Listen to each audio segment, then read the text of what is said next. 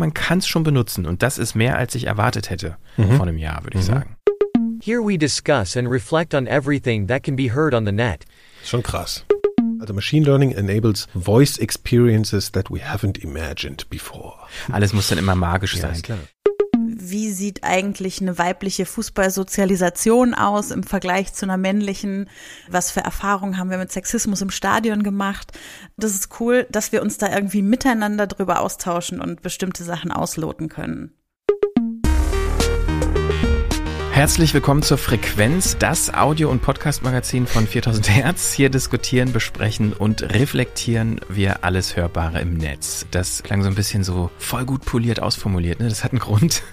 Ähm, so heißt jetzt nämlich äh, die Beschreibung dieses Podcasts. Wir haben ein bisschen aktualisiert und angepasst äh, zu dem, was wir hier eigentlich schon länger machen. Haben jetzt auch mal die Podcast-Beschreibung aktualisiert. Mir gegenüber sitzt Nikolaus Seemark. Hallo. Ich bin Christian Konradi und wir reden heute in dieser Folge über ja, so ein paar Buzzwords eigentlich, ne? KI und äh, so smarte Audio-Software. Wow. Da soll es heute so ein bisschen drum gehen in einem Schwerpunkt, denn das ist tatsächlich so, dass diese Software oder diese Programme ähm, schon irgendwie auch unsere Arbeit erleichtern. Nicht nur für uns und äh, sondern auch für ganz viele andere Leute auch. Aber natürlich steckt in diesem Begriff KI auch ein bisschen Hype. Wir gucken, wie sieht denn die Realität aus im Audiobereich äh, in diesem äh, ja, Kontext von KI. Darum wird es gehen. Und es geht um Frauen, die über Fußball reden. Wir stellen ein ziemlich ambitioniertes Podcast-Projekt vor, und zwar FRÜF.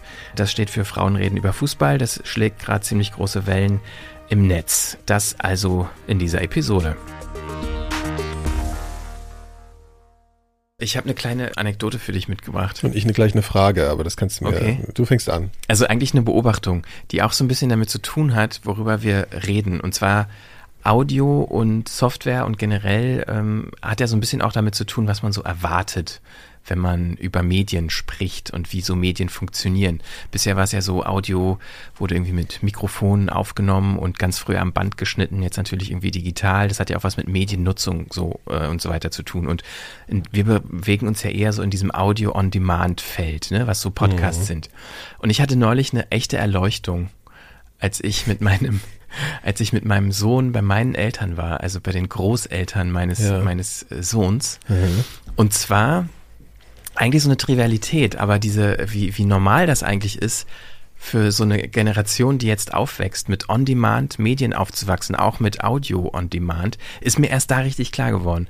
Weil, also der ist jetzt drei und der hat zu Hause, haben wir so ein Radio, also der nennt das auch selber Radio, aber das mhm. ist eigentlich nur so eine smarte Box, in Anführungszeichen.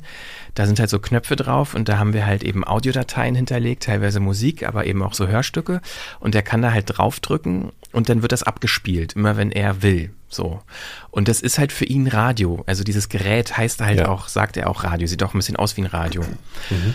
Das ist so der Status quo, die, die absolute Normalität für ihn. Ne? Mhm. Und wir waren jetzt bei den Großeltern und da gibt's sowas alles nicht. Da ist halt das gleiche Gerät, sprich das Radio, was da, steht halt aber, Antenne, da steht noch die Antenne auf dem Dach.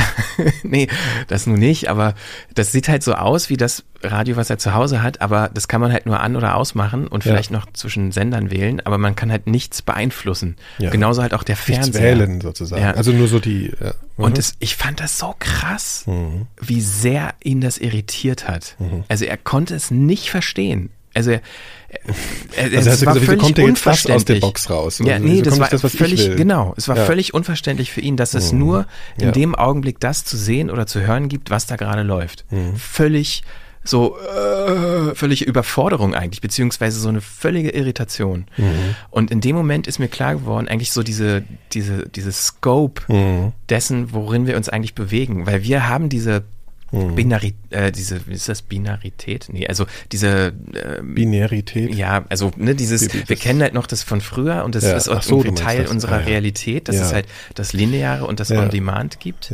Aber für ihn gibt's halt irgendwie kein, kein lineares Medium. Mhm. Was ich daran so ganz, also witzigerweise hatte ich jetzt gerade so ein ähm, alte Herren Impulsreaktion habe ich so auf der Lippe gehabt und zwar sowas wie ist alles nicht gut so und so, verstehst du so? Also und zwar hatte ich so den Gedanken, äh, dass so Live-Programm ja auch immer was Verbindendes hat, so gesellschaftlich würde ich jetzt fast schon behaupten. Also du sitzt da und hörst was und es läuft und du weißt, das hören jetzt genau jetzt auch gerade ganz viel andere Leute. Das finde ich, ist ja ein faszinierender Gedanke an Live-Programm. Was auch immer da gesendet wird, ist ja völlig egal. Und es ist ja besonders verbindend, wenn man so im Auto sitzt. Das kennt sicher jeder mal, dass man so Auto fährt und guckt und hört Radio. Und guckt sich so um, denkt so, wer von denen, die hier fahren, hört das jetzt eigentlich auch gerade? Das frage frag ich mich manchmal so, einfach nur so, ja. Oder versucht dann rauszufinden, wenn gerade ein bestimmtes Musikstück läuft, ob hier jemand im Takt mitwippt im Kopf, habe ich schon beobachtet. Und es ist schon, hat schon geklappt so, ne? Also, aber was so ich sagen Moment will, ist so, schon ewig nicht mehr. Ja, gut, also ich höre schon immer ganz gern. Also im Auto ist wirklich auf so einen Punkt, Eher wo ich so Radio Fußball höre. WM ist ein klassisches Beispiel. Ja, gut, klar. Ja. Aber also ich finde, im Auto findet ja Radio noch am meisten statt, mhm. würde ich behaupten. Und ähm, das ist schon sowas, wo, wo ich wo ich das Gefühl habe, dass es sowas ist, wie Teil eines großen Ganzen zu sein. Auf der anderen Seite, das, deswegen lag mir das gerade so und dann habe ich jetzt gerade so gedacht, ja, und die haben diesen Effekt gar nicht mehr, die haben dieses Gefühl gar nicht mehr. Jeder ist total durchindividualisiert und so, ne? Auf der anderen Seite kommt es aber aufs Format an, finde ich, ne? Also gerade so ähm, Gesprächspodcasts oder so, die dann so Community Building auch erzeugen und so, die haben dann schon auch wieder sowas. Man hört es zwar nicht gleichzeitig, aber man ist so mit den anderen Hörern, die dasselbe hören, so ein bisschen verbandelt irgendwie, ne? Ist dann wieder so eine Community.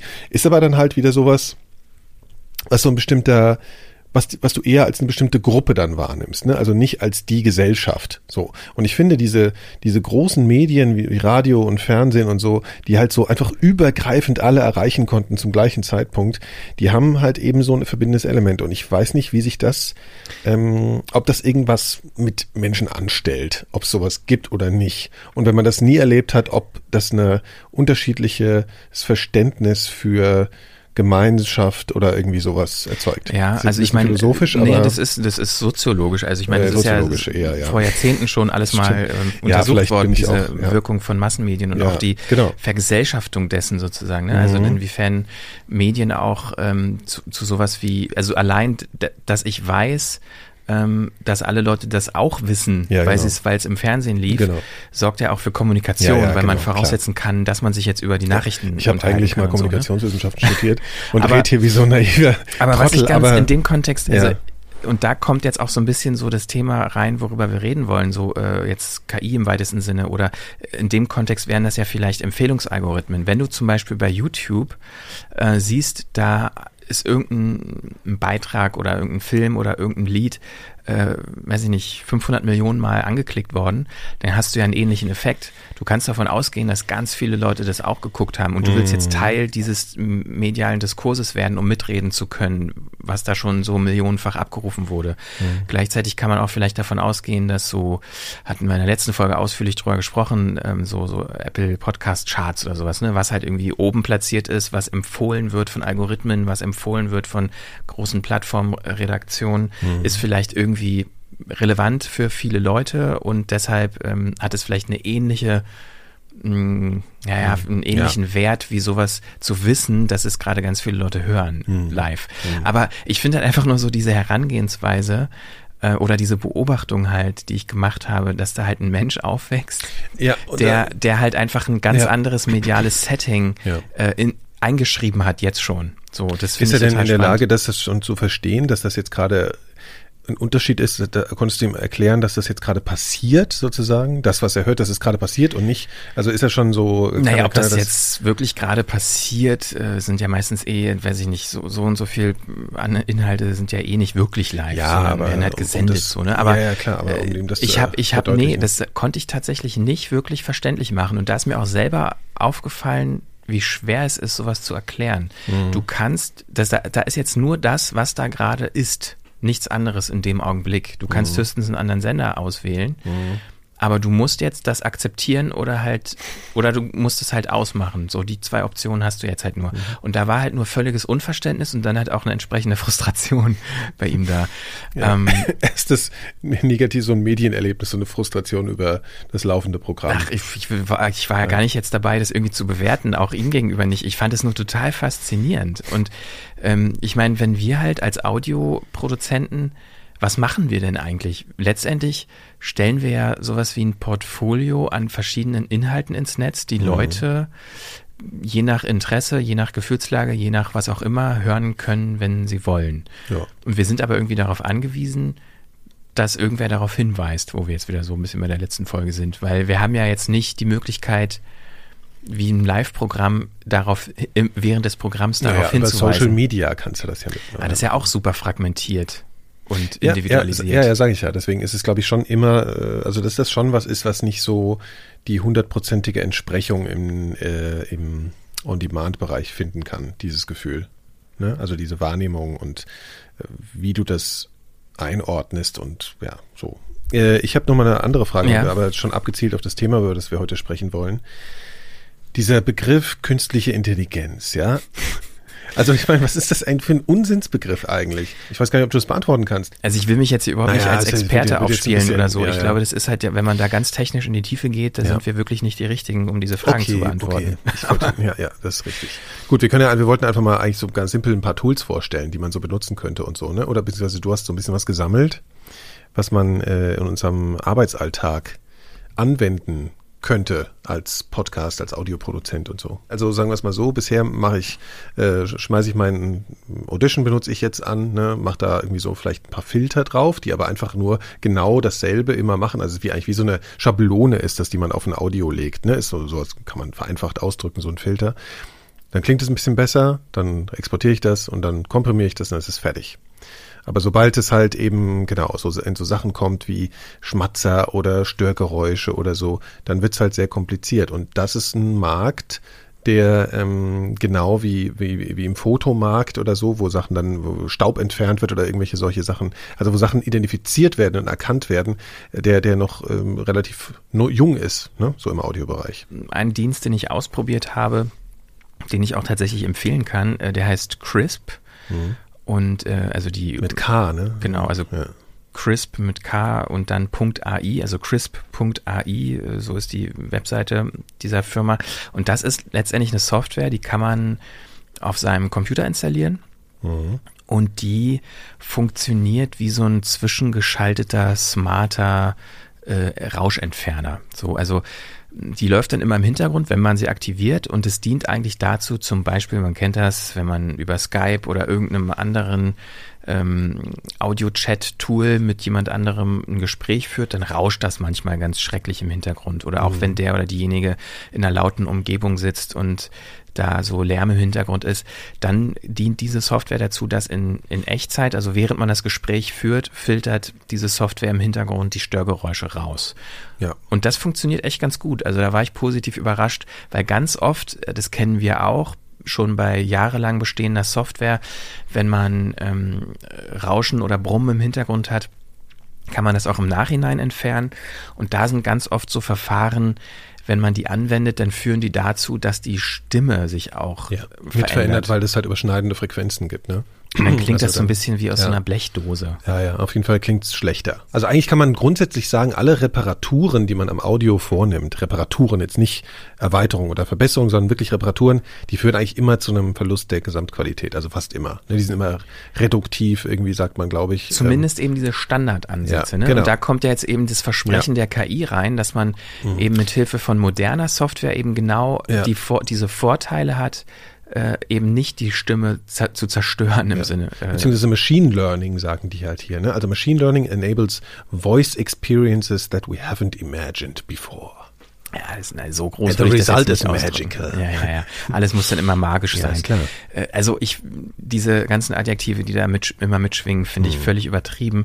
Ich war positiv überrascht, dass wenn man diese Software halt ähm, einschaltet, während man zum Beispiel äh, skypt und es rauscht, dann ist das Rauschen, naja, ich würde nicht sagen hundertprozentig weg, aber es ist sehr viel, sehr, sehr, sehr wirklich spürbar weniger, ohne die Sprachqualität zu beeinflussen. So, das fand ich wirklich, ja, relativ beeindruckend. Mhm. Und es geht hier nicht nur um äh, äh, Lärm, so wie Rauschen oder so, sondern es gibt hier zum Beispiel diese Funktion, die das angeblich haben soll, dieses Crisp, Uninterrupted Voice.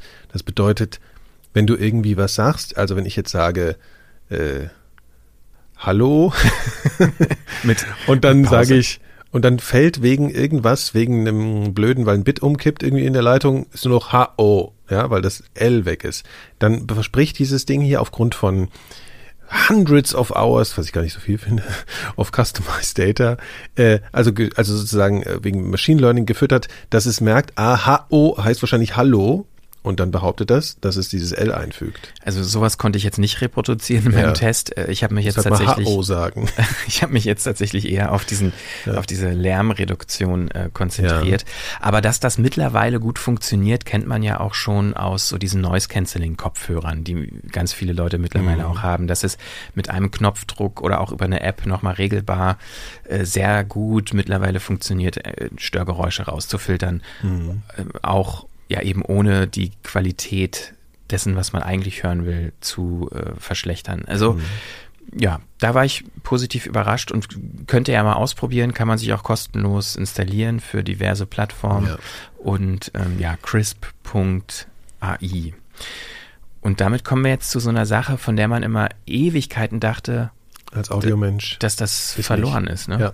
Also wenn man, äh, also das Schlimmste, was dir eigentlich mit dem Audio passieren kann, ist, wenn was übersteuert ist. Ne? Also du drehst halt irgendwie den Gain, wie das heißt, also sozusagen das Eingangssignal, wenn du was aufnimmst, zu weit auf und dann kennt das jeder. Das macht dann da, das kennt man auch früher, wenn man auf Kassette aufgenommen hat, konnte man das auch so einstellen. Also mh, sozusagen wie so manuelle Aussteuerung und die ist zu hoch und dann hackt das halt so und das ist eigentlich kaputt. Und äh, man konnte sich nie vorstellen, dass das wirklich reparabel äh, wäre oder werden würde. Und unser lieber Ex-Kollege, Radiobüro, Ex-Kollege Moritz Metz, schöne Grüße, hat neulich was rausgetwittert, ja, die er während einer Hörbuchproduktion eine Software äh, gefunden hat, die äh, zwar einerseits auch so Mundgeräusche von Sprecherinnen rausrechnen kann, also so wenn ich ein bisschen so äh, spreche, und auch Hall, was auch so ein Ding war, ne? schon immer Hall war auch mal schwierig, da haben wir schon mal drüber gesprochen. Da gibt's mittlerweile so andere Funktionen auch. Wir haben auch so ein Plugin, Die Verberate. Genau, was Hall äh, rausrechnet. Das funktioniert erstaunlich gut auch. Mhm. Also da muss man ein bisschen dran justieren, um so diese Balance zu finden, weil klar, wenn es ganz doll halt äh, und man den Hall komplett weghaben will, dann hat es schon natürlich auch äh, Also Auswirkungen auf Endungen von Worte zum Beispiel, weil die ja auch mithallen. Genau, und es ist, verändert eben auch die Qualität der, der Aufnahme. Ne? Also das muss man auch wieder wissen. Sobald man sowas anwendet, klingt es halt nicht mehr so, wie wenn man es gleich richtig aufgenommen hätte. Das muss man, glaube ich, einfach so zusammenfassen. Und die Software, die Moritz da empfiehlt, ähm, Isotope äh, RX7, das ist eigentlich, glaube ich, soweit ich weiß, so ein Plugin-Bundle auch äh, von dieser Firma. Äh, das ist in in der, insofern ganz interessant. Ähm, das geht, glaube ich, schon bei 100 Euro los. Da gibt es so verschiedene ähm, ich sag mal, so, so äh, Professionalitätsebenen, für was man die benutzen kann und wie viele Funktionen die dann tatsächlich hat. Und es geht dann, glaube ich, bis 1500 Euro. Ähm, und das ist natürlich für den Profibereich gedacht. Bei dem Preis, klar, das ist weit davon entfernt, dass sich das irgendwie jeder groß leisten kann. Aber erstens, das war vor ein paar Jahren rein technisch noch überhaupt gar nicht möglich, sowas zu im Nachhinein zu ähm, also zum Beispiel vor allen Dingen, wenn es um Übersteuerung geht, äh, weil das halt physikalisch eigentlich dann so ist, dass Frequenzbereiche ähm, nicht mehr der St- Stimme zugeordnet oder nicht mehr Teil der Stimme sind. Das konnte man faktisch nicht reparieren. Und mittlerweile mit Hilfe von KI äh, geht es halt, weil man ähm, so genau, wenn man, was du vorhin gesagt hast, dass man Hallo sagt, ohne das L zu sagen. Dass wenn, die Software das versteht halt. Genau, dass in die Software- Anführungszeichen Ja, genau. Also durch die Masse an Daten, durch Machine Learning, durch bestimmte Algorithmen, die wir alle nicht begreifen, also die normalen Menschen, sozusagen sowas definieren kann und sowas identifiziert. Und, genauso ja. kann man eben auch Stellen, die übersteuert sind, wo faktisch eigentlich gar keine Sprache mehr verständlich ist, wenn es nur kurze Teile sind, kann eben mit Hilfe von KI das reproduziert werden. Aus anderen Stellen der Aufnahme können dann sozusagen laute äh, Buchstaben, Endungen, Silben eben neu Mhm. erzeugt werden. Und dann klingen die halt so, als hätte man sie gesagt, aber faktisch hat man sie eigentlich gar nicht. Und da kommen wir auch noch zu einem Punkt, vielleicht zu Ja, später nochmal kommen. ja. Äh, Mhm. Restauration versus Manipulation. Aber äh, also was ich damit sagen will, ist, das ist immer noch teuer, diese Software, um das machen zu können. Aber A, gibt's die mittlerweile überhaupt? Also was vor ein paar Jahren noch nicht war. Und Und 500 Dollar ist natürlich, äh, äh, kostet jetzt zum Beispiel dieses Plugin, diese Plugin-Sammlung Ja. oder was das ist. Und das ist natürlich relativ teuer. Ne? Also wenn man sich überlegt, was das macht. Ja, ja. Klar, also, eigentlich ist es also für einen professionellen Einsatz, wenn man es unbedingt braucht, weil man nun mal eine schlechte Aufnahme hat, aus welchen Gründen auch immer, dann ist die natürlich unter Umständen sehr viel wert. Ja.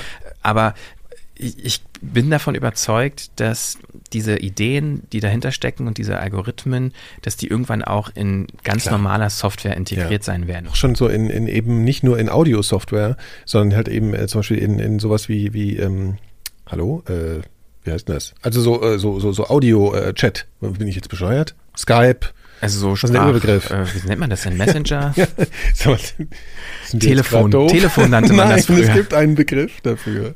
Ihr wisst, was wir meinen und ähm, genau, in sowas kann es natürlich auch einfach automatisiert reinwandern, solche Algorithmen und dann ist auf einmal das Signal viel besser. Ja, oder auch schon früher angesetzt, wenn man ähm, Aufnahmegeräte hat.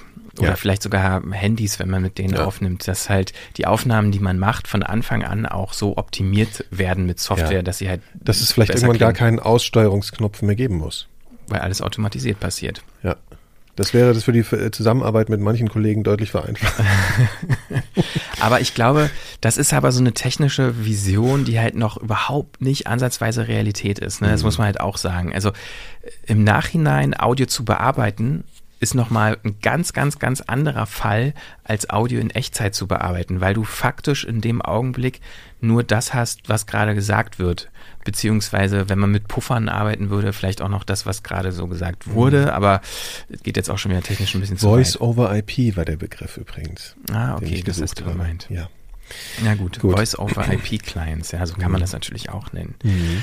Und so ein anderer Punkt, der mit Audio auch zu tun hat und der schon seit Jahren eigentlich immer wieder so für teilweise äh, Schreckensschlagzeilen sorgt, ist ja so diese Sprachsynthese, ne? Ähm, so Schreckensszenarien im Sinne von, wir werden bald alle arbeitslos, wir Audiomacher und Radiomacher, weil die Computer unsere Stimmen äh, regenerieren und wir dann selber gar nicht mehr sprechen müssen. Ähm, wie weit das ist, kennt ja irgendwie jeder, wenn man, weiß ich, den Google Assistant benutzt oder Siri, da kennt man diese Stimmen, die ja mehr oder weniger ganz gut klingen. Aber das sind ja auch vorgefertigte Texte, die da zum Teil gesprochen werden. Ähm, aber trotzdem habe ich mir mal angeguckt, was ist denn so aktuell State of the Art, wenn man das benutzen wollen würde. Ich habe einen so einen Anwendungsfall öfter mal im Kopf. Und zwar, wenn man englischsprachige O-Töne hat, ist es ja ganz oft schwer, ähm, da so ein Voice-Over zu realisieren. Und ich habe mich halt schon immer mal wieder gefragt, kann man das vielleicht nicht automat also, äh, automatisieren im Sinne von einer künstlichen Stimme sprechen lassen? Weil ja das irgendwie mittlerweile ja auch schon Leute gewohnt sind, solche Stimmen, generierten Stimmen zu hören. Und eine große Firma, die da ja irgendwie auch so ein bisschen marktführend ist, ist nun mal Google, kann man nicht anders sagen. Und die bieten seit einer ganzen Weile schon im Rahmen von diesem Google Cloud-Dienst auch Sprachsynthese an. Und das mit einem ziemlich guten, einfachen Interface. Also da ist letztendlich wie so eine Textbox, da kann man einen Text reinkopieren und dann kann man halt sagen, äh, sich eine Sprache aussuchen. Also wenn man einen englischen Text hat, kann man halt Englisch aussuchen und dann halt hat man so teilweise sechs, sieben verschiedene Stimmen, also männliche Stimmen, weibliche Stimmen. Man kann auch die Stimmgeschwindigkeit und die Stimmhöhe so mit so einem Schieberegler ver verändern und auf Play drücken und dann wird das abgespielt. Ja, und theoretisch könnte man das halt auch aufnehmen und extrahieren. Da muss man aber dazu sagen, offiziell erlaubt das Google nicht für den Podcast-Bereich. Ähm, falls ihr da euch auch irgendwie, falls ihr Interesse habt, könnt ihr auch mal gerne Google nerven. ich habe das schon ein paar Mal versucht, ähm, über, den, über das Kundencenter von Google Cloud mal eine Info zu bekommen, weil in den AGBs, ich habe mir das durchgelesen, ist offiziell alles, was mit Broadcast zu tun hat, da irgendwie nicht zu finden. Also man kann diese generierten Stimmen über so eine Programmierschnittstelle, so eine API für seine Apps und alles weiter benutzen, aber man kann diese generierten Stimmen irgendwie nicht als Audiodatei offiziell für, für eine Audioproduktion benutzen, obwohl das eigentlich technisch geht. Aber Mhm. ähm, ja, man müsste mal da ein bisschen Google ein bisschen nerven, dass die das Und man muss auch gleich, man, das heißt zwar, man kann das hier äh, auch gratis testen, man muss aber trotzdem gleich ein Zahlungsmittel angeben und so, ne? Ein bisschen anstrengend. Ja, das Aber- ist aber jetzt nicht viel Geld. Äh, Es ist super, äh, super wenig. Das sind wirklich ein paar Dollar pro eine Million äh, Zeichen. Naja, So. aber die wollen dich gleich in die Google Cloud da so reinholen und so, ne? Aber egal. Ja, Genau, ja. aber um das zu testen, Ja. also wirklich nur um äh, Textfeld, äh, Mhm. Text reinkopieren, Sprache auswählen, auf Play drücken und Mhm. hören, das kann man einfach so. Da Und man hast du sich was? nicht an. Ja, also ich habe jetzt mal eine deutsche Version dieser kurzen Selbstbeschreibung von unserem Format mal von Google sprechen lassen. Wir hören Mhm. mal. Frequenz ist das Audio- und Podcast-Magazin von 4000 Hertz. Hier diskutieren, besprechen und reflektieren wir alles Hörbare im Netz. Vom kabellosen Kopfhörer und smarten Sprachassistenten bis zum Halbumhörserien und täglichen News-Podcasts. Ja, also klar, man hört, Mhm. es ist eine, eine keine wirkliche menschliche Stimme, aber ich finde, also wenn man noch im Kopf hat, wie das vor ein paar Jahren klang, ähm, ist da Ja, schon klar. echt eine, eine Verbesserung da.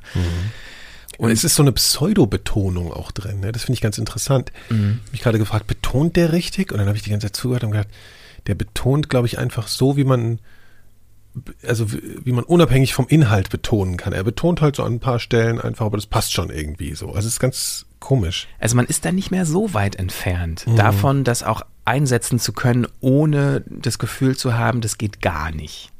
Ja klar, ich meine, wenn man jetzt Also- irgendwie, wenn es wirklich nur um eine Informationsvermittlung geht und ohne, möglichst ohne Irritation, dann schon. ne? Aber auch für ja. so ein Voice-Over. Also ich glaube Ja. fast, das könnte man mal ausprobieren. Also Ja, aber nur wenn du da jetzt nicht was, keine, keine wirkliche Wirkung auch haben willst, sondern das meinte ich ja, mit nur Informationsvermittlung, dass du einfach nur die Übersetzung hast. So, ja, ja, ja.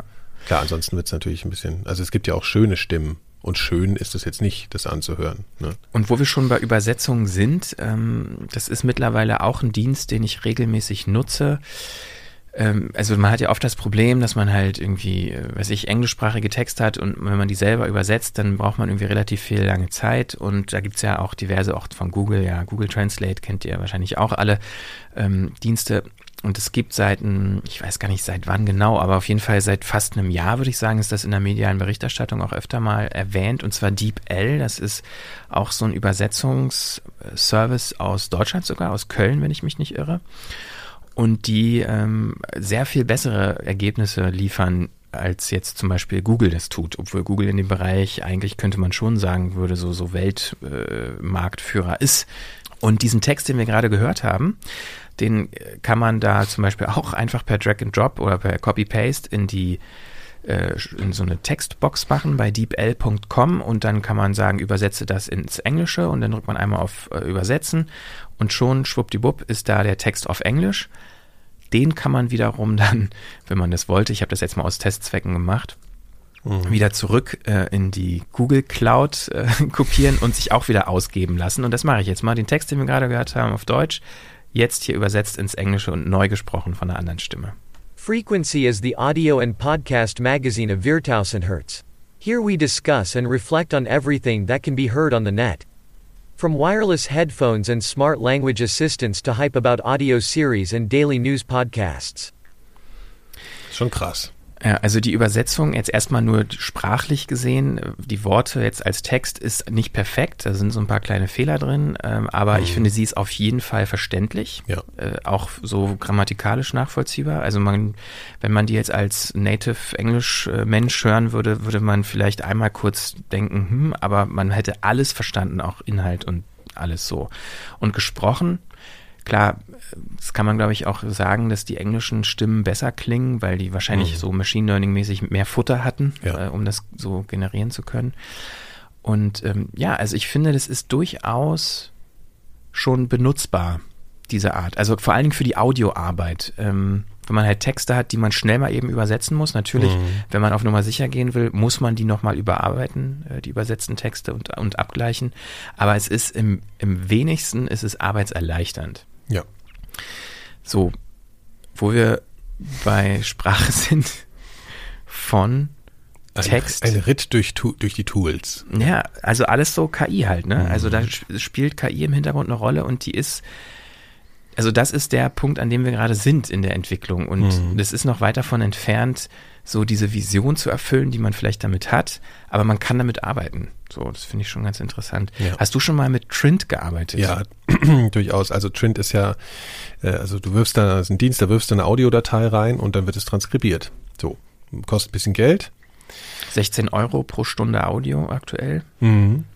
Ähm, meine Erfahrung war aber, äh, das war ein Interview, was ich versucht habe zu transkribieren, dass da halt wirklich, also es ist schon sehr gut, aber ich musste schon ganz schön viel dran noch machen. Gerade wenn man Füllwörter benutzt, ne? Also dann oder äh, oder was man halt einfach so macht, wenn man frei spricht. Also ich glaube, wenn du was vorträgst, jetzt eine Stimme hast und die trägt einen Text ganz einfach vor, dann kann man das, glaube ich, super machen. Aber sobald du halt sowas aufnimmst wie hier, also sobald, ne, uns jetzt zum Beispiel hier, alles, was ich jetzt gerade gesagt habe, ne, uns, uns hier zum Beispiel jetzt, also sowas wirklich dann abzubilden in Text, ist, glaube ich, äh, also ist schwierig und ich finde es halt so, es ist auf jeden Fall eine Erleichterung. Ich finde sowieso Transkription ist eine grauenhafte Arbeit. Ja, also wenn es gibt ja Tools, da kannst du sozusagen parallel nebenbei tippen. Das ist dann so optimiert, dass du immer Pause drücken kannst, wenn du den Satz noch nicht zu Ende getippt hast. Das ist natürlich auch nicht schön. Also so oder so ist Transkription anstrengend. Aber Trint macht das schon, macht das schon gut. Und natürlich Überarbeitung, aber ähm, das nimmt einem schon sehr viel Arbeit ab. So.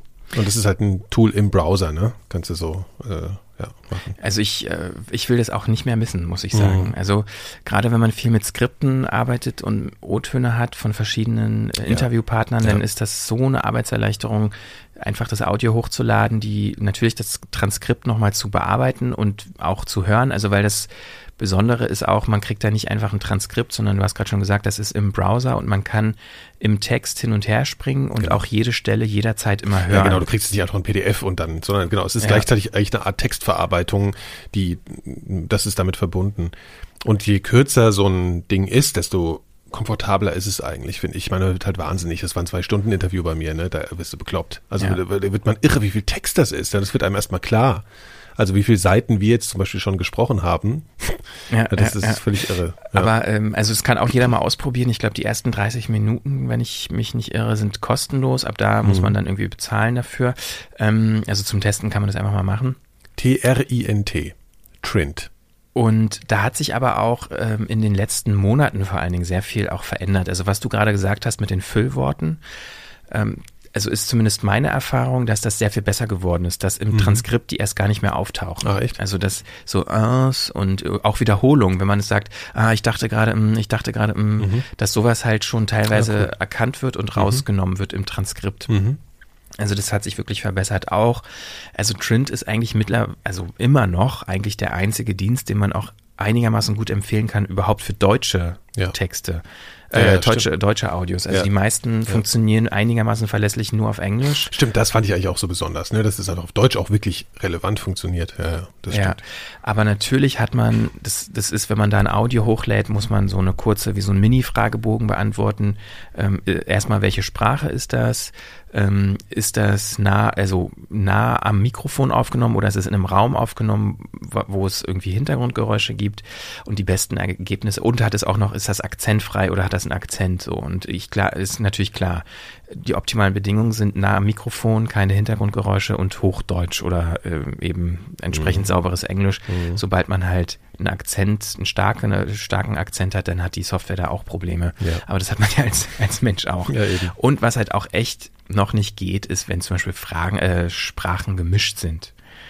Wenn man, ich meine, es ist mhm. vielleicht eher selten, aber sobald du halt mehrere Gesprächspartner hast, vielleicht einer redet irgendwie Englisch, einer Deutsch, dann geht's sowieso nicht.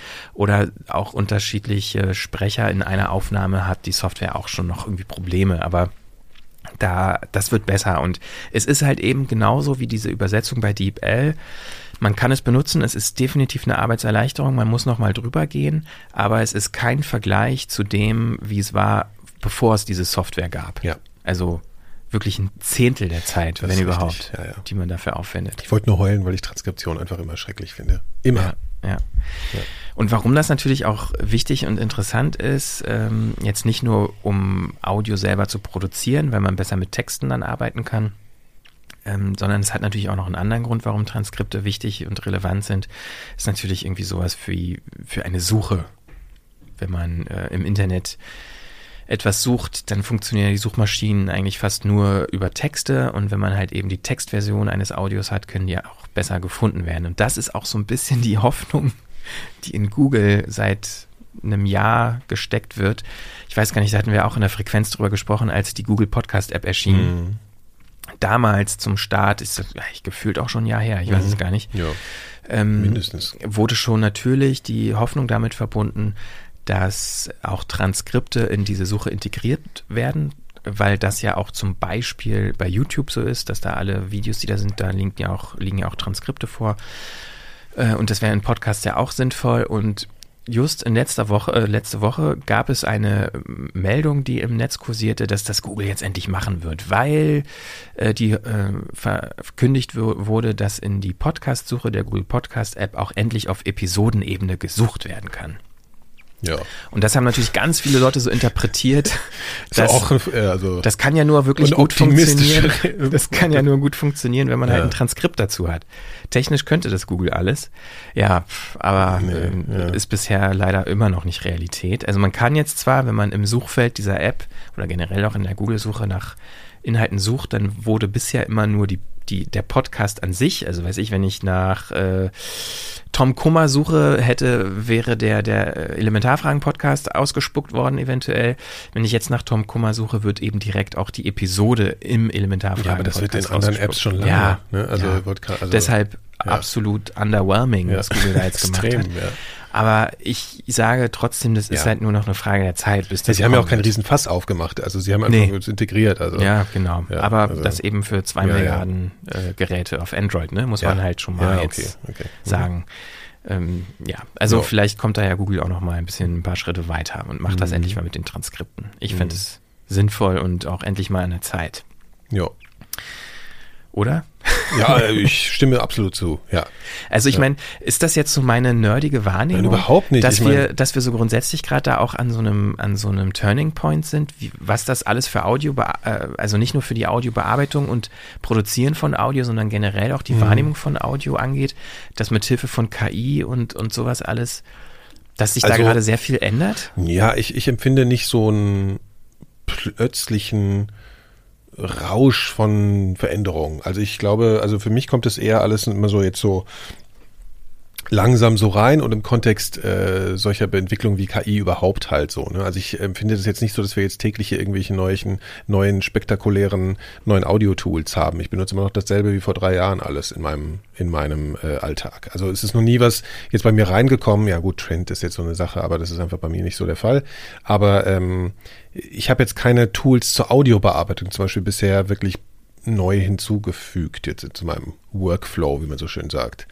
Also ich meine, das sind, Ja, aber ich, bin vielleicht auch nicht so, ja. Ich glaube aber, das liegt auch daran, weil wir ähm, auf einem schon auf einem relativ hohen Niveau Ja. vor, also bevor wir überhaupt bearbeiten, ist ja, Ja. das Produkt schon relativ hochwertig. Das heißt, wir Klar. müssen gar nicht viel bearbeiten. Ja. Ne? Aber für so Leute, die so Low-Entry-Lösungen haben, äh, sprich halt wirklich nur Mikrofon auf den Tisch stellen und losreden, für die wird es halt sehr viel verändern. Das heißt, die, der Aufwand, der betrieben werden muss, um gut zu klingen, Mhm. der wird ähm, immer kleiner werden zu wobei dem Aufwand, den man betreibt, wenn man professionell jetzt schon produziert. Ja. Weißt du, was ich meine? Also genauso ja, aber ich weiß nicht, ob das wirklich genauso stimmt. Also ich meine, naja, aber ich also Mhm. vielleicht ist das ja so eine verzerrte Wahrnehmung, die ich habe, aber äh, dies, deshalb hatte ich am Anfang dieses Instagram, äh, diesen Vergleich gebracht.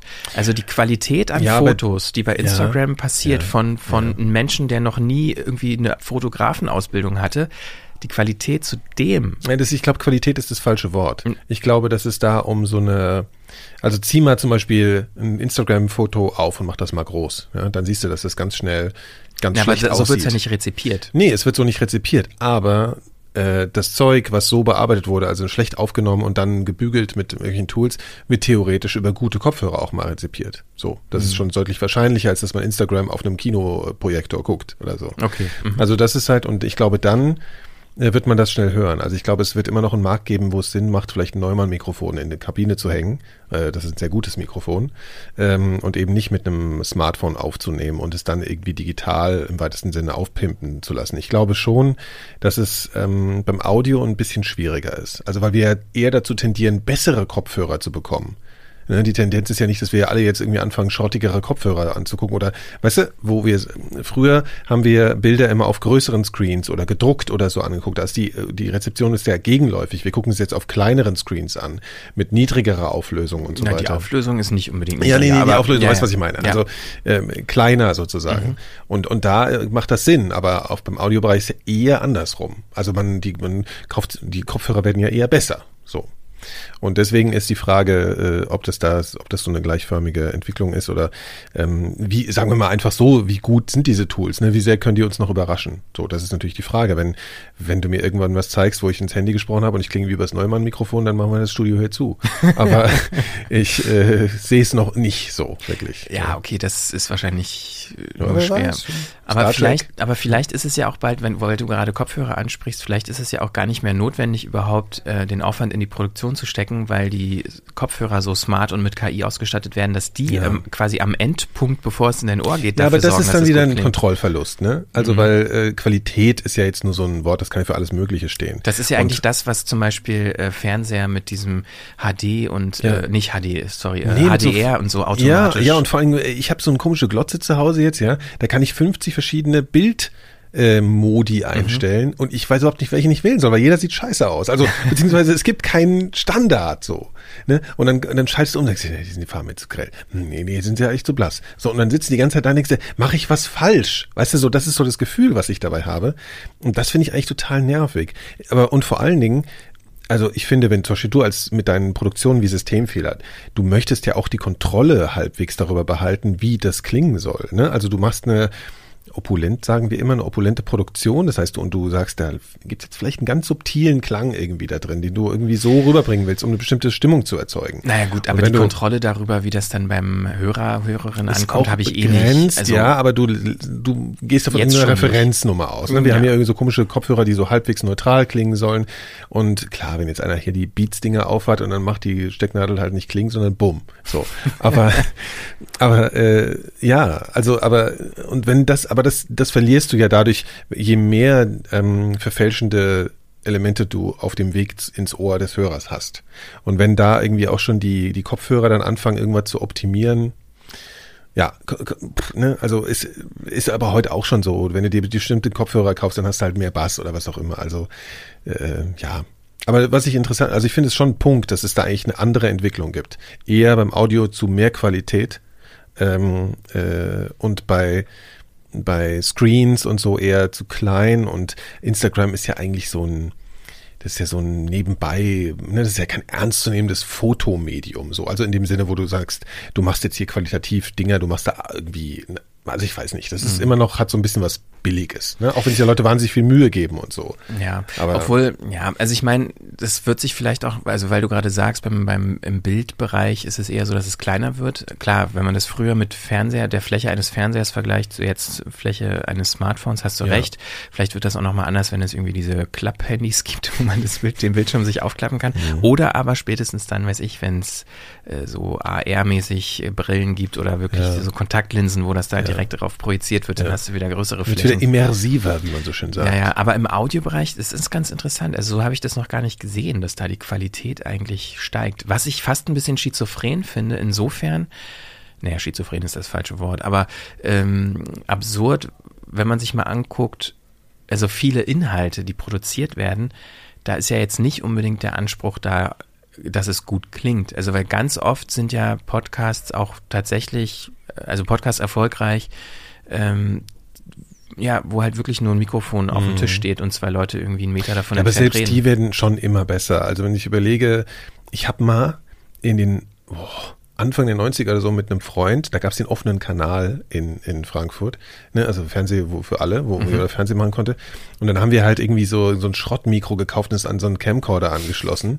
Und diese Mikros, also es hat wahrscheinlich auch 30 Euro gekostet oder so. Und wenn du heute ein 30 Euro Mikro kaufst, macht das wahrscheinlich, oder so ein USB-Mikrofon, weißt du, gibt's ja voll viel. Mhm. Ja, ja. Das sind dann schon so Großmembran-Dinger und so, ne? Und das war halt der Vollschrott damals, ne? Und da ein gutes Mikro zu kaufen, wäre halt unglaublich teuer geworden, äh, also gewesen. Und das, ähm, ja, also da tut sich schon was so. Ähm, ich weiß gar nicht, warum habe ich das jetzt gesagt? Das war jetzt eine Antwort auf. Dass der Hörer mag die sich Qualität letztendlich steigt, sagst Ja, du. Ne? ja. Also Also das würde ich schon behaupten. Also im Audio ist das schon so. Ähm. Das äußert sich, letzten Endes steigt die Qualität im Visuellen auch, aber das äußert sich im Alltag an anderen Stellen. Man, man rezipiert mehr Inhalte auf kleineren Screens. Das hat eigentlich nichts mit Qualitätsveränderung zu tun. Das ist nur, man sieht halt dann nicht so genau, mm, mm, wie wenn man was groß hat. ähm, wir, wir halten Wo wir fest, denn? die Technik Ja. entwickelt sich weiter, die Technik Genau. wird besser, die Technik wird billiger Ganz und äh, zugänglicher. Ja. Ja. Aber trotzdem ist sie noch weit davon entfernt, zumindest jetzt im Kontext von KI, so diese Visionen, die da irgendwie aufgemacht werden, irgendwie, finde ich, da sind wir schon noch weit davon entfernt. Aber man kann es schon benutzen und das ist mehr, als ich erwartet hätte Mhm. vor einem Jahr, würde ich sagen. Was sich auch noch natürlich weiterentwickeln sollte und muss, ist nicht nur die technische ähm, Diversität, sondern auch die inhaltliche. Und da ist jetzt so ein Bogen, den wir machen zu dem, zu einem Podcast, den wir euch empfehlen wollen.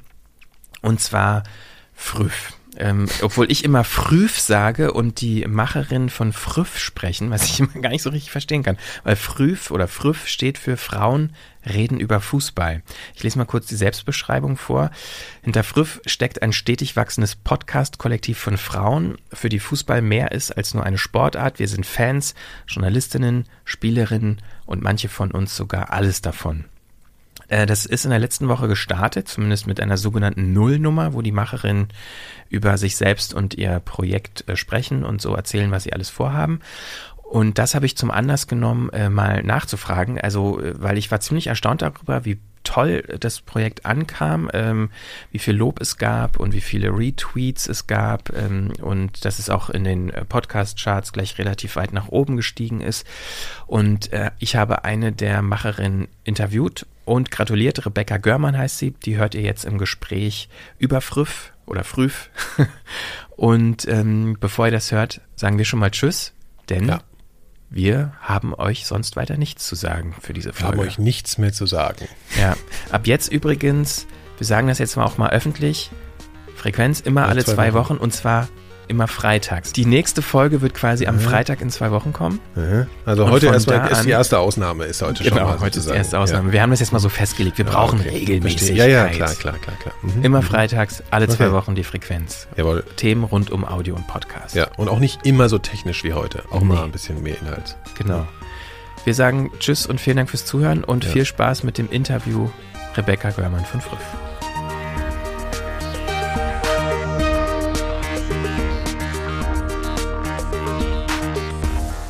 Bevor wir konkret zum Projekt Früh kommen, ähm, was ist denn dein Hintergrund? Wie kamst du zum Podcasting?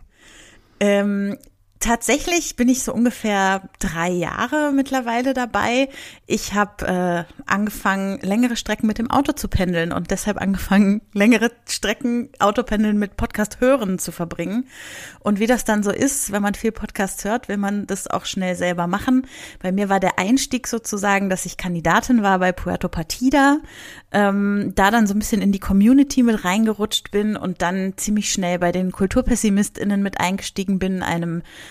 äh, emanzipatorischen Film- und Serienpodcast. Und wenn man dann so den ersten Podcast hat, dann kommt der zweite und der dritte. Und ich mache mittlerweile noch einen feministischen Pöbel-Podcast, reichlich Randale und äh, bin auch bei Akte Aurora jetzt im Hörspiel-Podcast im Team dabei, mache mit der Filmlöwin Sophie einen feministischen Film-Podcast. Also äh, ja, es gibt einfach verschiedenste Projekte, in denen ich irgendwie meinen Finger mittlerweile drin habe. Auch wenn ich mich rein zeitlich manchmal gerne noch so als Podcast Baby bezeichne, weil ich immer noch das Gefühl habe, drei Jahre sind eigentlich nichts so, aber irgendwie ist es doch schon ganz schön viel geworden. Na, ich meine, bei, allein bei der Anzahl an Projekten, die du gerade aufgerufen hast, kann man wirklich nicht mehr von Baby sprechen. Das ist ja absolute Podcast-Enthusiastin eher. Und jetzt auch noch früh. Und jetzt auch noch Früff. Ja, Frauen reden über Fußball. Wie kam es denn zu der Idee? Ja, äh, ich bin schon viele Jahre großer Fußballfan und ähm, auch als solche ganz offen im Netz unterwegs. Und so wurde ich irgendwann mal von Max vom Rasenfunk angesprochen, ob ich da nicht auch mal als Gästin dabei sein will. Und dann habe ich angefangen, mir so ein bisschen die ähm, Fußball-Podcast Landschaft anzugucken und habe auch verschiedenste davon gehört. Und was tatsächlich auffällig ist, es gibt einen Haufen, also es gibt richtig, richtig viele deutsche, deutschsprachige Fußball-Podcasts, aber die wenigsten von denen sind so, dass sich da tatsächlich mal zwei Frauen miteinander über Fußball unterhalten.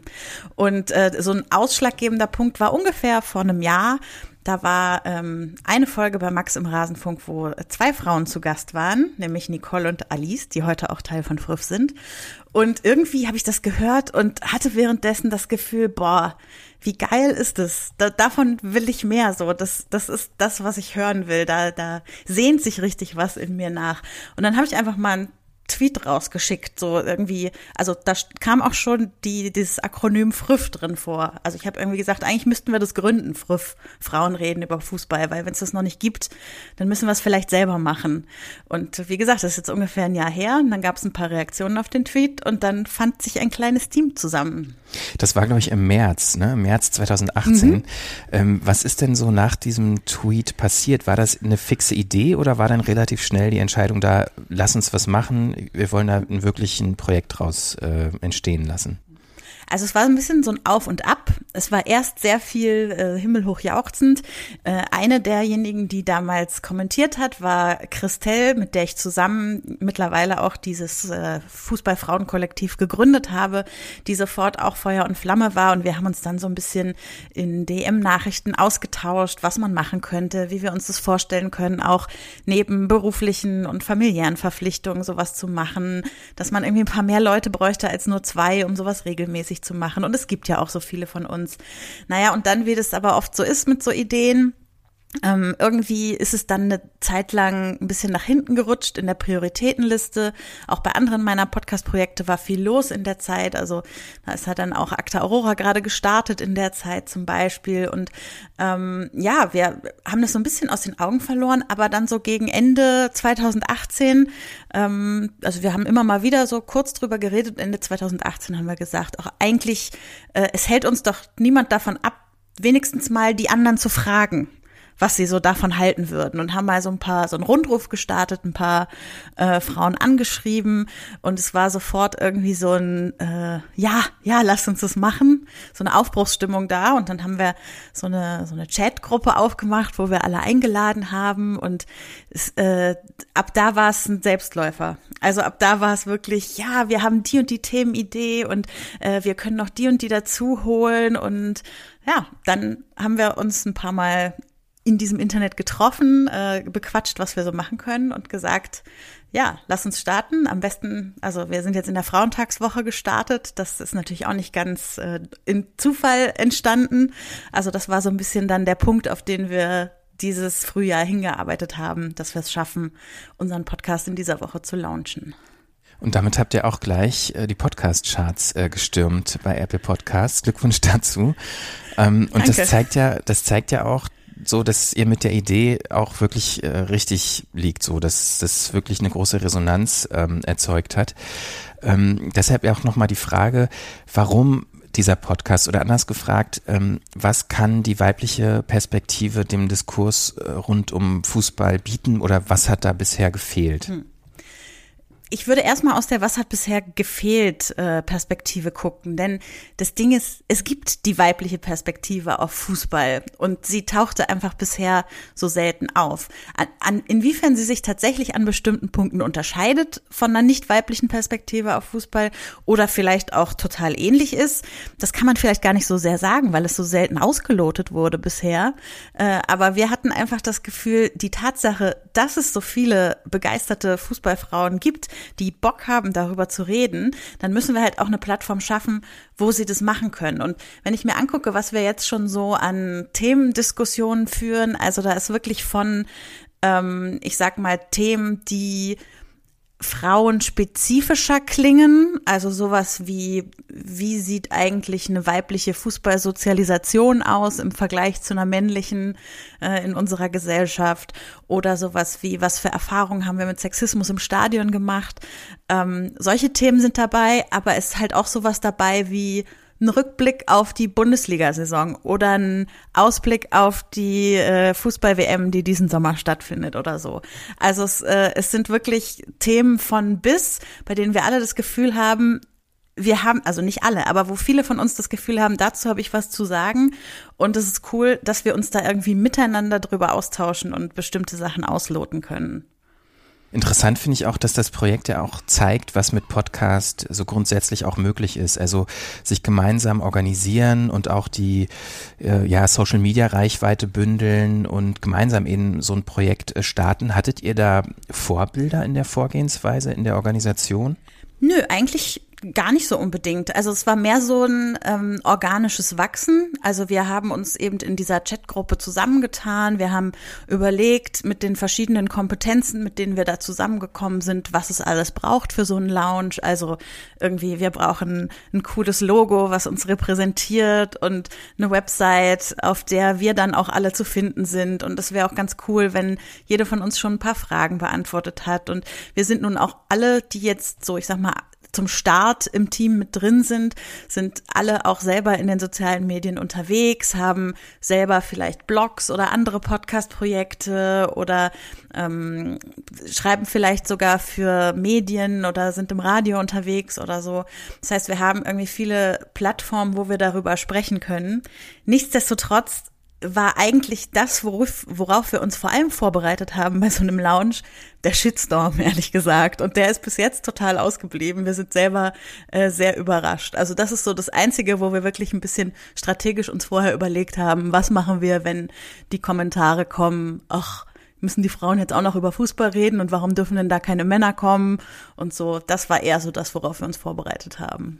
Also ist das schon eigentlich eine, eine Überraschung für euch, dass, dass es bisher nicht so war? Oder wie, wie kann man das verstehen? Also es klingt jetzt gerade so, weil ihr euch so proaktiv schon mal überlegt habt, wie ihr auf einen Shitstorm reagiert. Das heißt, ihr seid eher davon ausgegangen, dass es negativ wahrgenommen wird? Oder? Nicht in der Gesamtheit, aber äh, wir sind schon davon ausgegangen, dass es solche Kommentare geben wird. Einfach weil wir als Frauen in der Fußballwelt das schon ein ums andere Mal gehört haben in unserem Leben und äh, deshalb nicht davon ausgegangen sind, dass das uns als Podcast Fußballfrauen anders gehen wird. Aber wir sind vollkommen überrollt und überfordert mit dieser positiven Welle, die irgendwie über uns hereingebrochen ist mit dem Launch dieses Podcasts und äh, keine Ahnung, wir machen den Podcast nicht für die iTunes-Charts. Also es ist, es ist schön, dass wir da jetzt irgendwie weit oben sind, aber es ist einfach so schön, wie viele positive Kommentare es sofort gab, wie viele Leute sofort die Nullnummer gehört haben und gesagt haben, was, jetzt müssen wir vier Wochen warten auf die nächste Folge und so. Also das sind so die Sachen irgendwie, die einem richtig viel geben und wo man das Gefühl hat, ähm, ja, es ist so cool, dass so viele Leute die Lücke genauso sehen, wie wir sie gesehen haben. Du hast jetzt gerade schon gesagt, die Reaktionen waren bisher positiv. Das ist ja auch das absolut, was ich wahrgenommen habe. Also auch so unglaublich viele, ähm, ja auch Retweets und ähm, ja irgendwie Gratulation und tolles Projekt und ganz viele solche Kommentare. Du hast gerade schon gesagt, dass ich das fast schon und dass dich das vielleicht fast auch so ein bisschen überfordert. Man kann ja schon sagen, so irgendwie auch Hype im Sinne von viel Aufmerksamkeit. Äh, setzt euch das jetzt irgendwie unter Druck oder wie geht ihr damit um?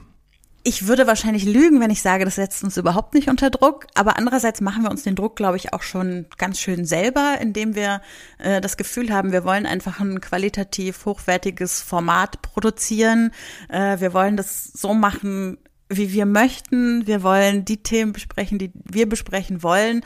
Und im Prinzip sind wir alle überzeugt davon, dass wir so viel Expertise und Kompetenzen auch äh, verteilt auf unterschiedlichste Facetten des Fußballs irgendwie mitbringen, dass wir für jedes Thema die richtige Person irgendwie finden, die darüber sprechen wird. Und also mit überfordert meinte ich weniger, dass wir äh, überfordert damit sind, jetzt den Podcast weiter zu bewegen und äh, so richtig damit loszulegen, sondern mehr dieses, äh, keine Ahnung, also wenn einfach dein Handy wirklich ununterbrochen piept einen Tag lang, weil da dauernd irgendwas passiert auf einem Twitter und einem Facebook und einem Instagram-Kanal, äh, dann äh, ist das einfach ein bisschen überwältigend so an dem einen Tag. Positiv überwältigend, würde ich sagen, oder? Total positiv überwältigend. Du hättest gestern unseren, äh, unseren Gruppenchat sehen müssen. Wir mussten uns auch alle die ganze Zeit irgendwie schreiben, so, könnt ihr das fassen? Ich kann es eigentlich nicht fassen. Was ist denn da eigentlich los?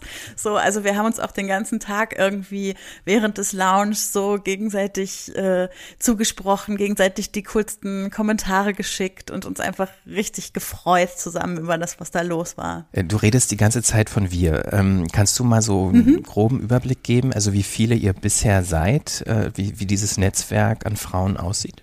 Also wir sind äh, jetzt zum Start äh, so zwischen 25 und 30 Frauen, die bei uns aktiv dabei sind. Das sind Frauen, die schon in anderen Fußball-Podcasts zu Gast waren, die viel zu Fußballthemen auf Twitter unterwegs sind. Äh, Frauen, mit denen wir teilweise vorher selber schon vernetzt waren, Christelle und ich. Äh, oder aber auch Frauen, die dann von den anderen Frauen mitgebracht wurden in dieses Netzwerk.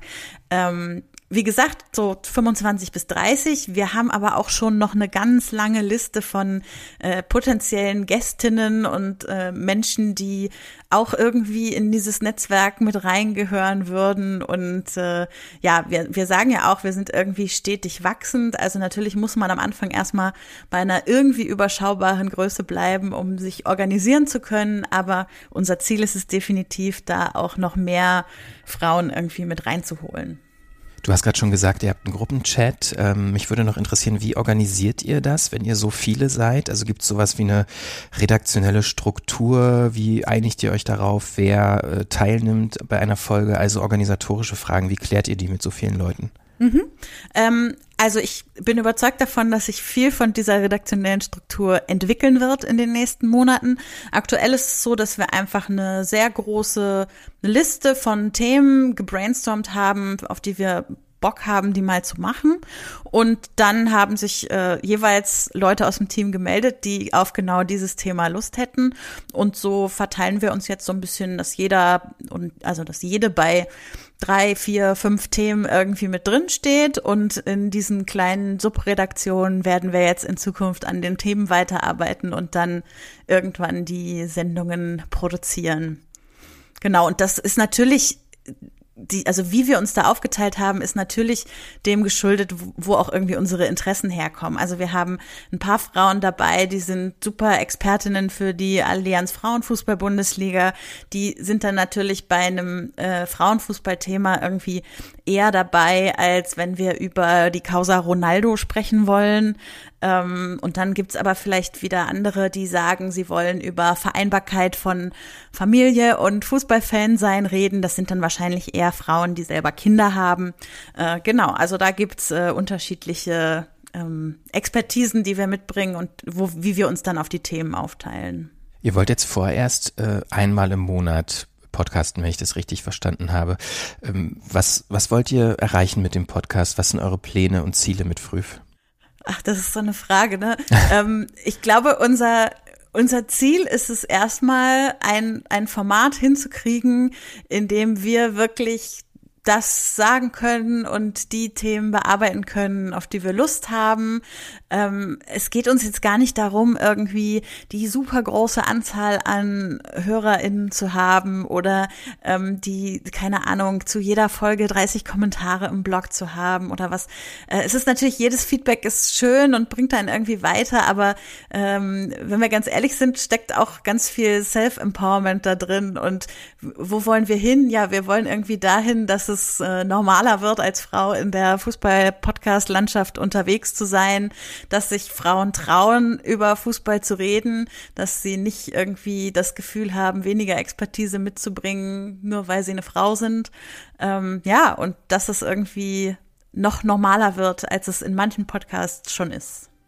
Das sind doch großartige Pläne. Es klang gerade so, als wärst du als würdest du dich äh, fast irgendwie, keine Ahnung, zurücknehmen, so nach dem Motto, wir haben noch keine Ziele, aber das sind doch, das sind doch tolle äh, Ziele. Ähm, also ja, ich finde das Projekt großartig, ich bin gespannt, obwohl ich dazu sagen muss, ich bin überhaupt kein Fußballfan.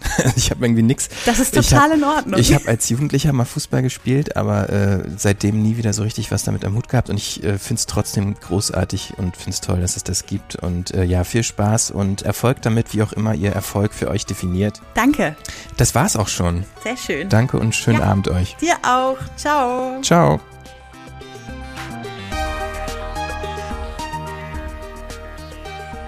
So, an der Stelle äh, ist noch mal ein kleiner Nachklapp nötig. Eigentlich haben wir schon die äh, ja, Episode vorhin beendet und es auch schon verabschiedet, ne, Nikolas? Aber, ja. aber manchmal ist das ja so, dann passieren so Sachen und dann muss man irgendwie doch noch mal ran. Ist ja nicht live hier. Also das Interview, was ihr gerade gehört habt mit Rebecca oder Becky, ähm, das ist schon ein paar Tage alt. Also ich habe das äh, jetzt ist, also wenn die Folge hier erscheint, ist ja Mittwoch und quasi vor mehr oder weniger einer Woche habe ich das geführt. Und äh, in dem Interview hat sie ja auch erzählt, dass das Feedback ähm, gegenüber Früff äh, sehr positiv war, was auch in der Mehrheit immer noch stimmt, aber dass sie sich auch intern ja, so ein bisschen eigentlich darauf auch vorbereitet hatten, mit Shitstorms umzugehen. Dass sie irgendwie auch ein bisschen darauf äh, fast schon gesetzt haben, dass es irgendwelche Idioten gibt, die Die Sexistenarmee sozusagen. ja, ähm, sagen, ja. hier Frauen und Fußball, äh, das geht ja gar nicht und Frauen haben ja keine Ahnung von Fußball und jetzt reden die auch noch in Podcasts darüber, das geht ja nicht. Also auf so eine Art von Feedback hatten die sich auch schon intern vorbereitet. Und ähm, ja, man kann sich's fast äh, denken, in der Zeit ähm, seit diesem Interview mit äh, Becky ist halt sowas irgendwie auch passiert. Und darüber wollten wir hier nochmal reden. Ähm, Becky ist jetzt äh, nicht nochmal zum Interview da, aber mir ist es irgendwie auch wichtig, weil ich diese Diskussion äh, auch mitbekommen habe im Internet. Vielleicht habt ihr sie nicht mitbekommen. Es äh, gab einen Podcast, äh, der Dieter-Cast heißt. Ich glaube, Nikolas, du hast das auch nicht so mitbekommen, ne? allein, allein der Name des Podcasts. Ja, also da kann man ja so halten, was man will, ne? wie Ja, so okay, Podcasts heißen Ich wollte mich jetzt ein bisschen lustig machen. was dort inhaltlich verhandelt wird. Man kann vielleicht zusammenfassend sagen, in diesem Podcast sind äh, ja, Männer, die über Fußball reden, irgendwie auch Spaß haben wollen und meinen, äh, sich selbst und die Welt damit zu unterhalten. Und es ist schon sehr stammtischmäßiges Rumgelaber, kann man so grundsätzlich sagen. Dazu gehört es zum Beispiel auch, dass in dem Podcast äh, Pornos geschaut werden, ja, und sich dann irgendwie so ein bisschen darüber echauffiert wird. Äh, als ich da mal so quer gehört habe, war das so eine Stelle, die ich ähm, ja schon irgendwie seltsam fand. Aber das kann man ja machen. Also klar, jeder kann Pornos schauen, man kann das auch öffentlich tun und das kommentieren, habe ich grundsätzlich überhaupt kein Problem mit. Wenn äh, es nicht so wäre, dass dann auch zu, zwischendurch, nachdem man ja sehr viel über Fußball geredet hat, die Frage äh, klären muss, habt ihr denn auch von diesem Früff-Projekt gehört? Wir hören mal rein. Ich sehe gerade, die haben jetzt sogar beim Deutschlandfunk eine Erwähnung gefunden. Gottes Willen. Ne? Da- Das ist aber schon. Was, was ist denn jetzt, Chris? Nee. Sag mal. Sag mal. Sag's. Sag's. Nein, nee, nee. Doch, jetzt, Jede Frau ist schön. Okay, pass auf. Okay, jetzt geh. Also, ich gehe die jetzt durch und sag, wer mir gefällt. Ah, du bist So. so ein gottverdammtes Corporate-Schwein. Noch vor zwei Jahren hättest du gesagt, die... Ah, Jetzt wartet. ich Oh. hasse dich. Jetzt Ich pass auf. möchte es Jetzt,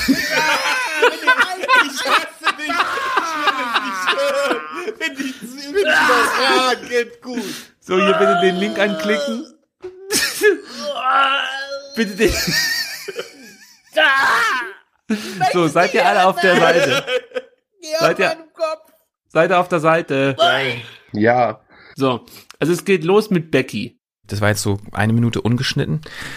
Ähm, ich habe deshalb Stopp gemacht, weil es halt an der Stelle auch wirklich anfängt, explizit, äh, dass da ne, Frauen, die bei Früff mitmachen, ähm, namentlich genannt werden. Und es ist da tatsächlich so, dass die Männer da diese Seite durchscrollen und jede einzelne Frau mehr oder weniger bewerten nach ihren sexuellen Vorlieben und äh, ja so Rankings mehr oder weniger machen und das geht natürlich gar nicht. Also, da fehlen mir fast eigentlich die Worte, außer das natürlich als blanken Sexismus und äh, Dummlaberei abzustempeln, was es halt einfach ist. Aber warum spielen wir das jetzt vor? Also das gab natürlich da noch so ein Nachspiel. Äh, Der, das hat sich ein Shitstorm gegenüber diesem Dieter-Cast entwickelt, völlig zu Recht, wie ich finde. Also einige der Früff-Frauen haben sich auch da äh, entsprechend zu Wort gemeldet bei ähm, Twitter und das verurteilt zu Recht. Ähm, und dann hat sich auch so eine Eigendynamik entwickelt. Die Männer haben sich dann versucht, teilweise zu entschuldigen. Man kann es eigentlich nur schwer manchmal so vorhersehen, was denn passiert, weil solche Shitstorms eine Eigendynamik entwickeln, die dann auch aus der Kontrolle von allen Beteiligten irgendwie rausgeht. Es gab dann zum Teil auch angeblich äh, Drohungen gegenüber der Familie von diesen Männern, was natürlich auch nicht geht. Da haben sich dann wiederum die Früff-Frauen von distanziert. Aber warum ich das eigentlich nochmal anspreche, ist gar nicht jetzt das irgendwie zu verharmlosen oder im Sinne von äh, das abzuschwächen, weil es ist sexistischer Mist, den die da geredet haben, was denen auch, glaube ich, bewusst ist. Die haben auch ein Statement, in Anführungszeichen Statement veröffentlicht, was eigentlich keins ist, weil ein Statement normalerweise ja darin besteht, sich genau zu äußern zu einem Sachverhalt und sich vorher zu überlegen, was man öffentlich dazu sagen will. Und die haben eigentlich 45 Minuten lang rumgelabert und versucht irgendwie zurückzurudern und teilweise die Sache irgendwie noch schlimmer gemacht, sich versucht irgendwie auch zu rechtfertigen. Was ich aber interessant fand, war, dass zumindest das bei mir so hängen geblieben ist, dass die Männer so argumentiert haben, als wäre dieser Podcast, den sie da machen, ein privates Gespräch. Also so tatsächlich sowas wie eine Stammtischrunde. Mhm. Die haben auch irgendwie sowas erzählt wie, ja, wir senden ja in so einer sehr kleinen Bubble, wir werden halt nur von bestimmten Leuten gehört. Und ähm, so nach dem Motto, hätte niemand auf Twitter darauf hingewiesen, dass das so ja, gesagt so wurde. Gegangen dann hätte es ja gar keiner gehört. Und Männer, Außer die, die eh so denken. Genau, Männer Ja. denken doch eh so und äh, wir haben ja nur das ausgesprochen, was ganz viele Männer denken Mhm. und das ist doch alles gar nicht so schlimm, obwohl wir ja, okay, wir verstehen, es ist sexistisch und es tut mir auch leid. So, so ein bisschen war, das, war der Tenor. Ähm, und diese völlige Fehlwahrnehmung dessen, was privat ist und was öffentlich ist. Also davon unabhängig, dass natürlich auch in einem privaten Umfeld, wenn man sowas äußert, man mit Kritik rechnen sollte und Anwesende dem widersprechen sollten, sowas überhaupt zu äußern. Ähm, aber davon auszugehen, dass es nicht öffentlich ist und deshalb okay, ist so eine Fehldenke, die mir ganz oft bei Podcasts auffällt. Bei ganz vielen Formaten, die eigentlich darin bestehen, mehr oder weniger private Gespräche, die man normalerweise im Freundeskreis vielleicht führt, öffentlich zu tun. Ja, und dann meine, Mhm. überrascht sein, wenn es Kritik gibt und man erst dann merkt, uh, ich bewege mich ja in einer Öffentlichkeit mit Mhm. diesem Medium. Also eigentlich auch so eine völlige Medieninkompetenz, die da durchscheint. eine gewisse, ja, also ich meine, ja. Also sagen wir es mal so, das sind, äh, ich verstehe schon, was du meinst. Auf der anderen Seite ist es schon auch so, dass es, glaube ich, mittlerweile halt, darüber haben wir eigentlich auch schon mal gesprochen, dass ähm, das ins Internet publizieren als, glaube ich, bei ganz vielen Leuten als was anderes angesehen wird, als man publiziert in den Medien, weißt du so, also in professionellen Medien, nenne ich es jetzt mal so. Und ich glaube, dass das sowas, ähm, dass das so eine komische Mischwelt ist, ne, wo ähm, Leute mit Sendebewusstsein auf mit Leuten aufeinander auf, aufeinandertreffen, die eigentlich das Gefühl haben, sie sind so nur in ihrem Bereich so unterwegs. Ne? Also ich meine, jetzt mal ganz unabhängig von dem Fall und wo wo es ums da inhaltlich geht, ähm, äh, finde ich das noch so.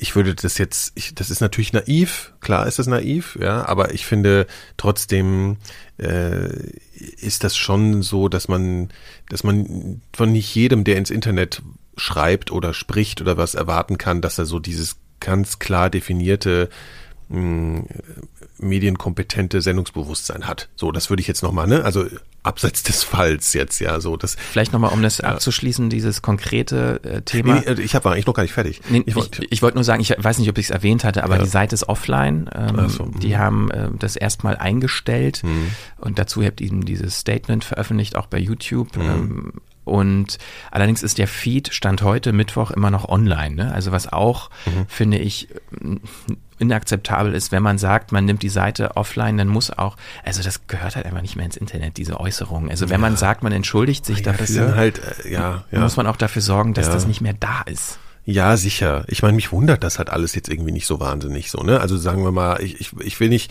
ich will nicht die, die, den Inhalt per se jetzt irgendwie verharmlosen.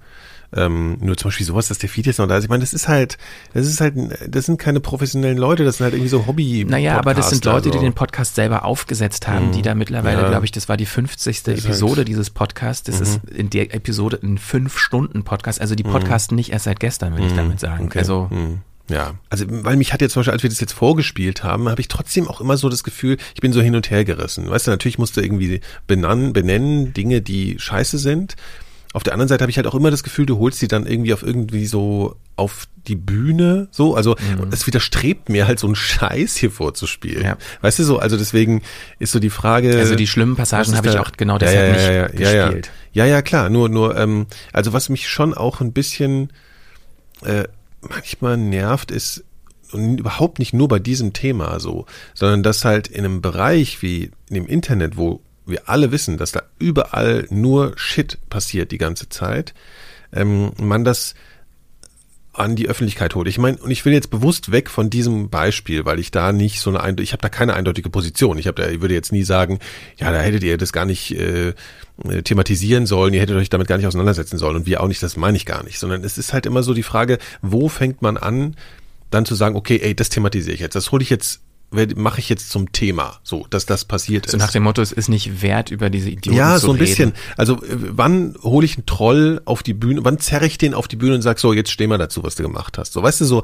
also wo, an welcher Stelle mache ich das? Weil das ist ja so omnipräsent, diese Arschlöcher, dass ich mich halt frage, an welcher Stelle macht man das so, ne? Und wir machen es jetzt zum Beispiel in der Metasendung und sind noch nicht mal wirklich involviert. Und da, da ist einfach so mein Gefühl so unklar. Aber das würde ich natürlich immer den Betroffenen äh, überlassen, diese Wahl oder ne, die Entscheidung zu treffen. Aber wir treffen die ja jetzt gerade auch so, ne? Und das ist mir immer nicht so ganz klar, Ja, also wo ich, da teilnehmen will im Netz so, an welchen Diskussionen. Ne? Ja. So. Also in der Metabetrachtung, jetzt unabhängig von diesem konkreten Fall, hatte ich ja erwähnt, was ich daran ein wiederholendes Muster finde, ist, dass Leute öffentlich ins Internet sprechen in Podcasts. Ohne wirklich das Bewusstsein dafür zu haben, dass das, Ja. was sie sagen, öffentlich ist und entsprechend auch überrascht sind, wenn auf einmal Konsequenzen entstehen für das, was sie sagen. Ja gut, okay, das ist natürlich, ja klar, ja. Ja, das ist interessant, insbesondere weil sie ja sich anscheinend schockiert, also wie so wie du erzählst, schockiert gegeben haben, dass sie da jetzt selbst äh, Ziel von Anfeindungen sind. Und das ist ja eigentlich auch mal so ganz interessant, wo ich mich so frage, wertet, wahrscheinlich werten die jetzt die Angriffe auf sich selbst als gewichtiger als das, was sie gesagt haben. Also so nee, klingt das es jetzt für ich mich. jetzt Nee? nicht unbedingt Okay, sagen. Also das nach dem, so was ich, was Okay. ich gelesen habe, ähm, also einer der Macher hat zum Beispiel geschrieben, Zitat, ich entschuldige mich aufrichtig bei den Macherinnen von Früff Okay. äh, für diese sexistische und dumme Art und Weise, wie ich in der letzten Folge äh, Dieter äh, über Frauen gesprochen habe. Niemand hat es verdient, dass man ihn Ja, aber das ist doch dann eigentlich ganz Genau. okay. Ne? Ja. Klar, ähm, ein anderer, anderes Zitat, was ich auch noch ganz interessant war, fand, war, liebe Leute, ich verstehe den verdienten Shitstorm. Mhm. Ich bitte euch nur, meine Familie nicht weiter telefonisch zu belästigen und Angst zu machen. Also da ist schon ja, eine Erkenntnis irgendwie Ja. da. Aber ich glaube, es ist auch total wichtig, dass man ähm, diese, diesen Gegenwind äh, gegen diesen Dietercast jetzt auch nochmal thematisiert, weil das nochmal klar macht, dass dieser Diskurs, also der muss halt stattfinden, diese Auseinandersetzung und diese Selbstreflexion von solchen Männern, die sowas sagen. Ja, klar. Es ist total wichtig, dass es, also ich finde, das unterstreicht auch nochmal Okay, die Relevanz ja. von Friff, äh, von diesem Projekt, was jetzt in seiner Anfangszeit, ich meine, die haben noch nicht mal eine Folge veröffentlicht. Es gibt erst nur diese so, Nullnummer, wo sie darüber reden, was sie machen wollen. Und jetzt kommen solche Äußerungen. Mhm, Also das zeigt ja auch, wie wichtig das ist, eben diese Perspektive äh, in der Öffentlichkeit zu, zu, zu Mhm. Ja. etablieren auch. Ja, ich weiß nicht, also ich meine, das, was ich jetzt gesagt habe, das, das ist natürlich auch das Resultat von so einer komischen Trollmüdigkeit, die ich halt habe, so natürlich, klar. Also deswegen ist es so, nee, also und vor allen Dingen, wenn das jetzt anscheinend da jetzt zumindest mal offiziell, nach dem, was sie offiziell da sagen, äh, zu einer Reflexion geführt hat, ist das ja schon mal ganz gut. Zumindest ein. Anfang. Ja. Gut, also das soweit nochmal so als äh, ja, improvisierter Nachklapp unsererseits. Äh, haben wir jetzt in der Form so auch noch nicht gemacht. Aber irgendwie hat, lag mir das so Ja, auf dem okay. äh, Ich hatte das alles gar nicht so mitgekriegt. So. Ja, ja. Mhm. also ich habe es auch erst gestern äh, Ja. mitbekommen. Okay. Gut, das So. war es jetzt aber wirklich von Jawohl. uns. Bis zum nächsten auch. Mal. Bis dann. Tschüss. Ciao.